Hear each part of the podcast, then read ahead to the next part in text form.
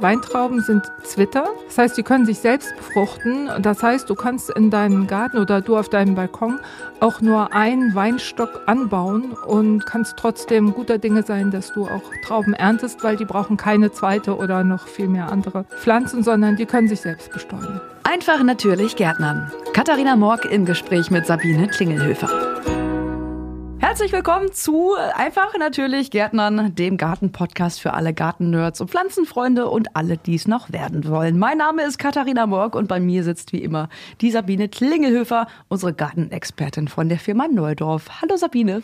Hallo Katharina. Grüß dich. Sabine, in Vino Veritas, wir haben heute ein ganz besonderes Thema und zwar eins, was man eigentlich eher so ein bisschen weiter im Süden des Kontinents erwarten würde, aber es geht um Wein, Wein anbauen.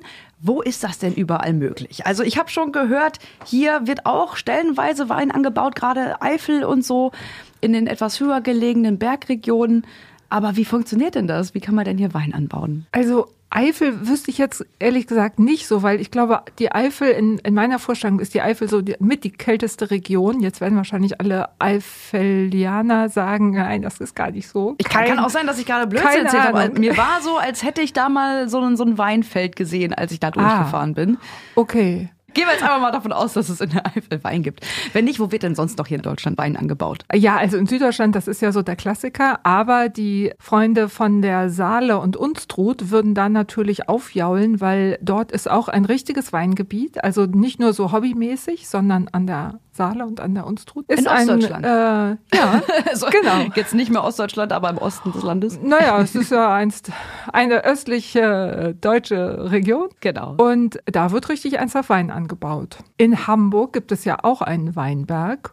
Und warum nicht in den Regionen dazwischen? Also mein lieber Kollege, der baut auch hier in Hameln Wein an. Der macht daraus auch Wein zum Trinken und äh, war nur neulich ziemlich sauer, als die Waschbären ihm die Trauben weggenascht haben. Na sowas. genau, also das äh, ist schon ziemlich weit ziemlich weit verbreitet mit dem In Wein. Hamburg, im verregneten Hamburg, wie geht das denn? Ja, das weiß ich auch ganz ehrlich nicht so. Aber ich glaube, die Hamburger würden jetzt wahrscheinlich sagen, Hamburg ist gar nicht so schlimm und hat wahrscheinlich mehr Sonnenstunden als, was weiß ich, Rom würde ich jetzt nicht gerade sagen. Aber Fast immer, wenn ich in Hamburg war, hat es da geregnet. ja. Mal, aber naja, egal, ich bin jetzt auch nicht das Maß der Dinge. Nein, wir haben auch gar keine Vorurteile. Nein. Also ja, es geht auch im Norden, das zum einen. Und dann ist das natürlich auch eine Folge vom Klimawandel, ja, schon jetzt. Wir haben eine deutlich längere Vegetationszeit und es ist einfach auch so warm, dass der Wein wunderbares Aroma entfalten kann und sehr viel Süße entfalten kann, weil die Sonne eben so viel da drauf scheint. Es ist aber auch so, Weinanbau ist auch eine Sortenfrage. Es gibt Sorten, die eben auch an so ein klein bisschen raueres Klima besser gewöhnt sind, also besser dafür geeignet sind. Ich meine, schon 5000 vor Christi wurde ja Wein angebaut der war wahrscheinlich auch gar nicht so süß wie der, den wir jetzt heute kennen. Die Vermutung ist jedenfalls, dass diese Süße auch erst durch die Züchtung so damit reingerutscht ist. Genau, Sortenfrage hatte ich schon gesagt. Es ist auch übrigens ein Unterschied, ob du Wein anbaust zum Essen oder Wein zum Trinken. Der Wein, den man isst, ist wahrscheinlich ein bisschen süßer, oder? Also es gibt ja, das habe ich nämlich auch gerade eben erst gelernt, es gibt die Tafeltrauben, das sind die, die du isst, und es gibt die Keltertrauben, das sind die, aus denen du den Wein machst. Und die heißen Keltertrauben, weil diese Weinpresse Kelterpresse heißt oder Kelter kurz gefasst nur. Das Wort Kelter, das äh, kennt man ja eigentlich auch schon so aus dem Weinbereich. Gekeltert, eine Kälterei. Genau. Ähm, da liegt das schon ganz gut nahe. Bei den Weintrauben, da weint man dann zu. Oder wie? Ja, das war, also, jetzt, das war jetzt wirklich ein sehr ja, flacher Flachwitz. Genau, der, der kam aus einer ganz flachen Ebene. Also Weintrauben, ich glaube, das sagen nur so Leute, die sich eben nicht auskennen. Wir, mhm. die wir uns auskennen, werden künftig nur noch von Keltertrauben und Tafeltrauben sprechen. Das ist ja jetzt mal einmal klar. Ich werde mir Mühe geben. Okay, ja. dann sind wir ab heute die Weinexperten. Und äh, kleines Nebenbeiwissen, die Farbe, diese kräftige Färbung, die kommt wohl auch aus den Traubenkernen. Und äh, da sind dann diese Gerbstoffe drin und die sorgen wohl für diese kräftige Farbe und diesen etwas reizenden oder trockenen äh, Geschmack auf der Zunge, dieses etwas pelzige. Genau, das, was man beim frisch gepressten Traubensaft nicht unbedingt haben möchte, aber im Wein ist das ja durchaus äh, sehr beliebt. Genau. genau.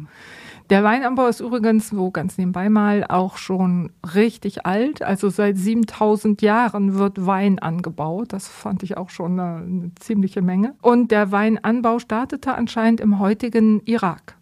Aha. Ja, genau. Wie kam ich auch das denn? gedacht. Das kann ich dir jetzt nicht mehr sagen, was da vor 5000 vor Christi los war, dass die auf einmal auf die Idee kamen, da Wein draus zu machen. Wahrscheinlich war es auch so ein Zufallsprodukt. Mhm. Ist ja häufig mal so der Fall. Was kann ich noch zum Wein sagen? Weintrauben, auch das habe ich, also ich bin ja ehrlich, ne, das habe ich auch erst jetzt gelernt. Weintrauben sind Zwitter. Das heißt, die können sich selbst befruchten. Und Das heißt, du kannst in deinen Garten oder du auf deinem Balkon auch nur einen Weinstock anbauen und kannst trotzdem guter Dinge sein, dass du auch Trauben erntest, weil die brauchen keine zweite oder noch viel mehr andere Pflanzen, sondern die können sich selbst bestäuben. Was wäre denn so ein guter Standort für die Weinrebe? Also wo kann ich das auch hier in Deutschland gut anpflanzen? Ja, so wie man sich das denkt. Also da, wo es auf jeden Fall sonnig ist. Sonne satt. Und Also- zwar nicht nur mittags so drei Stunden, das denken manche Leute ja auch schon, dass das sonnig ist. Nein. Ich sag mal, von morgens 10 bis 16 Uhr ist Minimum richtig pralle Sonne. Also ich mit meinem Südwestbalkon könnte das noch hinkriegen. Ja, das äh, müsste eigentlich ganz gut gehen bei dir. Und das geht dann mit allen Weinsorten oder nur mit den, äh, oh, jetzt habe ich schon wieder vergessen. Wie hießen die zum Essen? Die Kälte, die äh, Tra Tafeltrauben. Die Tafeltrauben, genau. die könnte ich da auch auf, anbauen an meinem äh, Balkon. Genau, da würde ich dir aber wirklich schwer empfehlen, dich beraten zu lassen in der Obstbaumschule. Gerne auch eine hier vor Ort. Ich würde da nicht auf eine Online-Baumschule gehen, sondern eine Obstbaumschule hier aus der Region, weil die kennen sich aus, was für eine Sorte bei dir in dieser Region am erfolgversprechendsten ist. Darauf würde ich mal sehr vertrauen. Alles klar, dann suche ich mal. Wie fange ich denn dann da an? Ich habe mir diese Weinrebe geholt und äh, wie mache ich das dann? Wie pflanze ich an? Was braucht die überhaupt? Also sonnigen Platz haben wir schon gesagt. Ein Regenschutz ist auch nicht blöd. Dieser Kollege, der, der selber den Wein anbaut, der hat so eine Veranda, die ist überdacht mit Glas, also mit Plexiglas und darunter zieht er den Wein. Das heißt, der Wein ist regengeschützt, voll sonnig und äh, der erntet richtig viel. Und das sind, wenn ich das richtig gesehen habe, sind das, glaube ich, wirklich nur zwei Reben. Vielleicht drei, aber mehr nicht. Und wieso darf die Weinrebe kein Regenwasser abbekommen? Ja, darf sie schon, aber die Gefahr von Pilzkrankheiten ist dann einfach ziemlich groß. Ah, okay. Also immer Und- nur unten die Erde bewässern. Genau. So wie bei fast allen anderen Pflanzen auch. Also die Blätter möglichst nicht benetzen, weil Pilzkrankheiten finden das prima. Das ist so, als würdest du jeden Tag in die Sauna gehen und barfuß da rumlaufen. Aber was hat es denn damit auf sich, dass man seine Pflanzen einsprühen soll mit so einem Sprühgedöns? Äh, Gedöns? Mit so einem Sprüher. Mit so einem Sprüher. Mit so einem Sprüher. Das kann so einfach Nennen sein. wir ihn Sprüher. Äh, das, das machst du jetzt im Winter mit deinen Zimmerpflanzen. Ach so. Weil bei geheizten Räumen haben wir jetzt so äh, gerne mal Luftfeuchtigkeiten von 30 bis 40 Prozent. Und das ist, nähert sich dem Wüstenklima an. Also da ein bisschen Feuchtigkeit draufbringen. Aber Pilzkrankheiten werden sich da nicht so schnell ausbreiten. Okay, jetzt schweifen wir schon wieder ab. Wir es ist einfach ab. so wahnsinnig interessant. Aber zurück zur Weinrebe. Wie läuft das mit dem richtigen Anpflanzen? Genau. Also die gute Nachricht ist, Weinreben sind total anspruchslos, was den Boden angeht. Was die gar nicht mögen, ist, wenn es dauerhaft feucht ist. Also quasi ein Moor. Aber alles andere an Boden, ob jetzt lehmig oder auch sehr steinig, das finden die überhaupt alles gar nicht so schlimm. Damit kommen die gut klar. Und dann kaufst du dir also eine passende Sorte Wein oder auch mehrere Sorten. Schlau ist natürlich auch, wenn man mehrere Sorten pflanzen kann, dass die zu unterschiedlichen Zeiten reif werden, dass du so die Erntezeit ein bisschen ausdehnst. Eine gute Pflanzzeit ist im April, dann sind nicht mehr so furchtbar starke Fröste zu erwarten. Aber es gibt inzwischen auch Weinreben, die du im Topf kaufen kannst und die kannst du bis in den Sommer hinein pflanzen. Dann wünsche ich mir nächstes Jahr zu meinem Geburtstag, ich habe nämlich im April Geburtstag, so eine Weinrebe. Ja, ja mach doch mal. An genau. alle, die das jetzt gerade hören, habt ihr schön aufgepasst, ne? Du hast nicht einen großen Balkon, ja? Ich habe einen großen Balkon, ja, ja. Ah, okay. Könnt ruhig alle eine Weinrebe schenken. Du brauchst auf dem Balkon, aber auf jeden Fall auch natürlich im Garten, brauchst du ein Spalier für deinen Wein, so wie man das aus Weinbergen auch kennt. So ein Ding, an dem die hochklettern können. Genau. Und da kannst du deiner Fantasie natürlich freien Lauf lassen. Es soll nur bitteschön möglichst stabil sein, weil wenn es gut läuft, dann hängen da viele Trauben dran und dann wird's schwer. Also das brauchst du auf jeden Fall und erstmal das Spalier bauen und dann pflanzen. Das macht irgendwie mehr Sinn. Sonst trampelt man hinterher beim Spalierbauen auf die frisch gepflanzte Weinrebe und das ist auch doof. Hm. Genau, im Balkon, wenn du auf dem Balkon das Ganze anbauen willst, dann brauchst du ein Gefäß mit Loch, ungefähr 30 Liter muss das passen. Mehr ist auch nicht schlimm. Okay. Du kannst dann obendrauf noch irgendwelche kleinen Pflänzchen pflanzen, aber das sollte schon eine anständige Größe haben. Pflanzabstand im Garten wäre dann so pro zwei Meter eine Pflanze.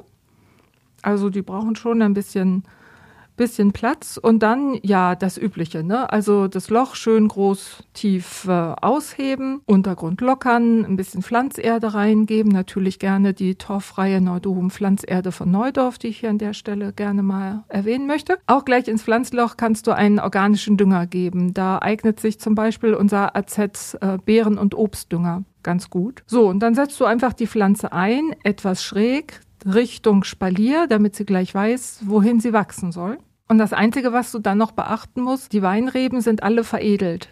Das heißt, der Teil mit der Wurzel dran ist eine Pflanze und der Teil, der oben wächst, ist eine zweite Pflanze. Und die sind zusammen veredelt, das heißt zusammengeschweißt quasi. Aha.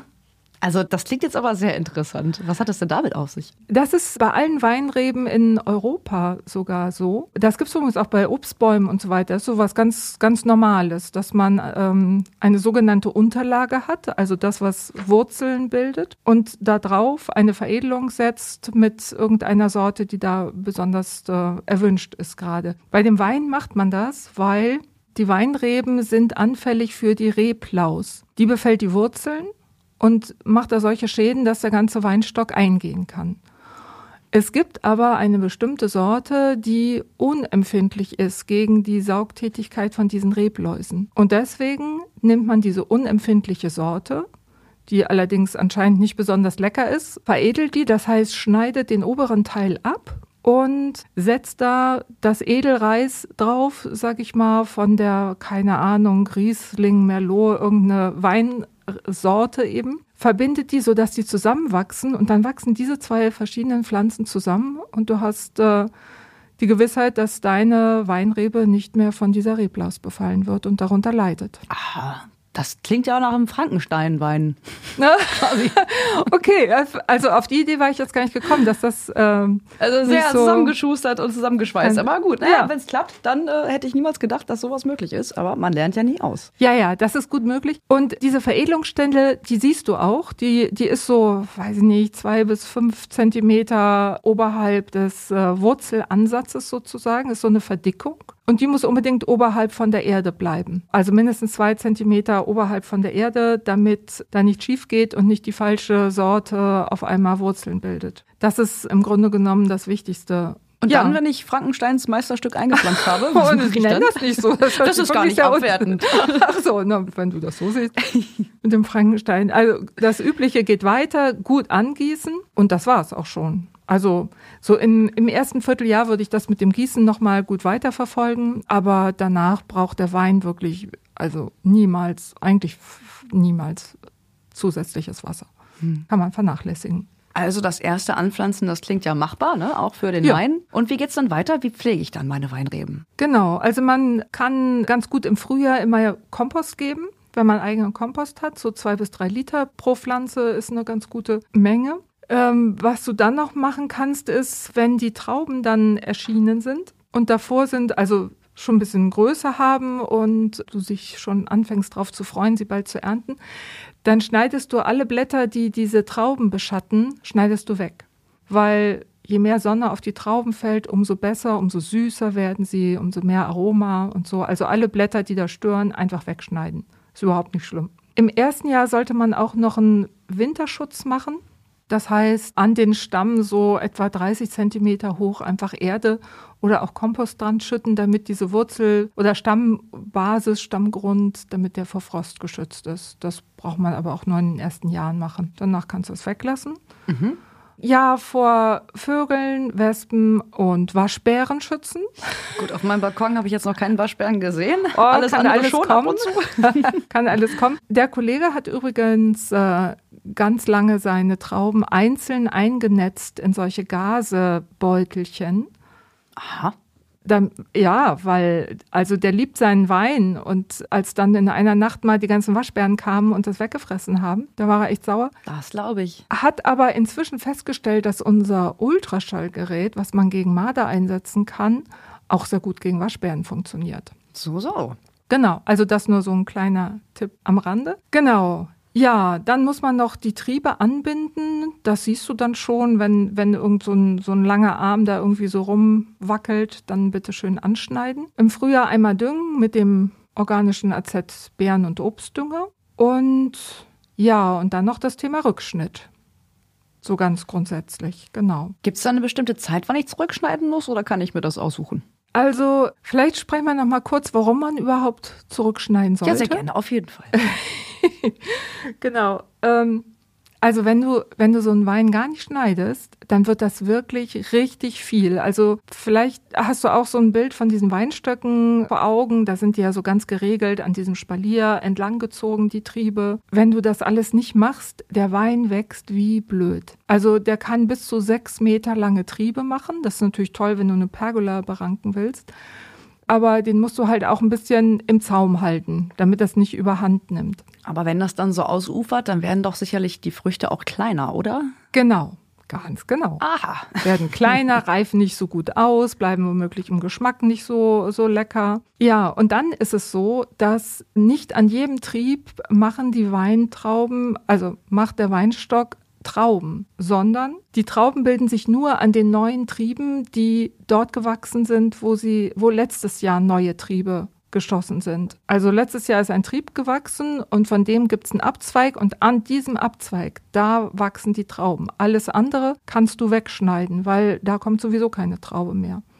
Oder auch alles, wo du schon im, im, so im Mai, Juni siehst, oh, da ist gar keine Blüte dran, kannst du alles wegschneiden. Alles, das stört nur, das nimmt nur die Sonne weg. Genau, nimmt mhm. Sonne, nimmt Nährstoffe weg, das kann alles weg. Und dieses Schneiden hat auch den Effekt, dass das Laub besser abtrocknet, weil eben es nicht so dicht ist und deswegen weniger Krankheiten kommen. Also, dann war ja die Frage, wann du schneidest. Hm, genau.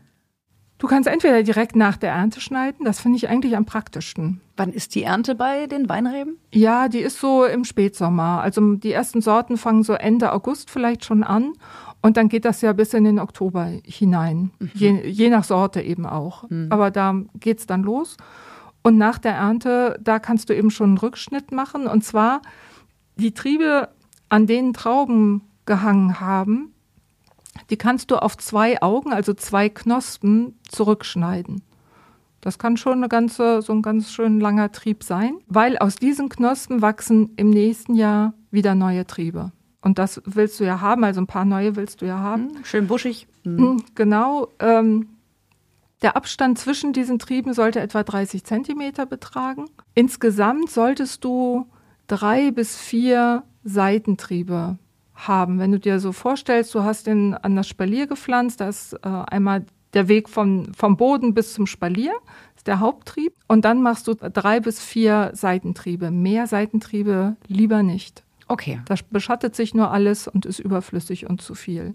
Und dann ähm, muss ich im Sommer noch irgendwie mal zurückschneiden oder nur einmal im Herbst? Das machst du einmal im Herbst. Wenn du es im Herbst nicht geschafft hast, kannst du es auch im Februar noch machen. Geht auch. Auf jeden Fall vor dem Austrieb. Dann kannst du im Sommer diese ganz langen Fruchttriebe kannst du einkürzen. Also, wenn du siehst, da sind Trauben dran, dann bleiben die natürlich dran. Aber wenn du siehst, irgendwann ist der Trieb noch einen Meter lang, aber da kommt nichts mehr, dann schneidest du den zurück. Auch weg damit. Mhm. Auch weg damit, genau. Und Triebe, die keine Fruchteinsätze zeigen, die gibt es auch immer mal, die schneidest du auch einfach weg. Da kommt auch nichts mehr. Nö, da kommt nichts mehr. Na gut. Genau, und ansonsten, das hatten wir ja gerade noch vor der Ernte, die Blätter entfernen, die, die beschatten könnten, damit die Früchte schön süß werden. Genau. Und dann ist es soweit, die Ernte geht los.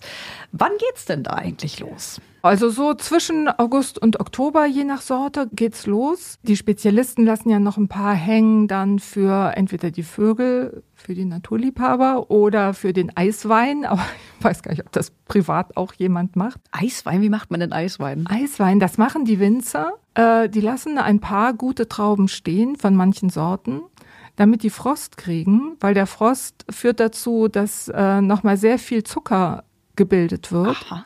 Und dieser Eiswein ist sehr teuer und sehr süß. Es, es geht fast schon so Richtung Likörwein. So ein bisschen so Portweinmäßig. Ja, ja, nicht ganz so süß, aber äh, mhm. äh, so in die Richtung. Das Blöde ist so ein bisschen, finde ich, dass die ja alle relativ gleichzeitig reif werden, die Trauben.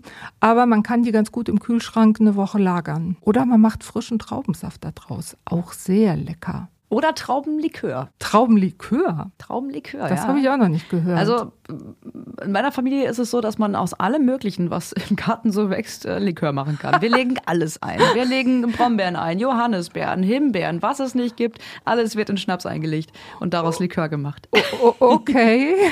ja. Ich kann dir gerne mal ein Fläschchen mitbringen, das ist super lecker. Ja, sehr gerne.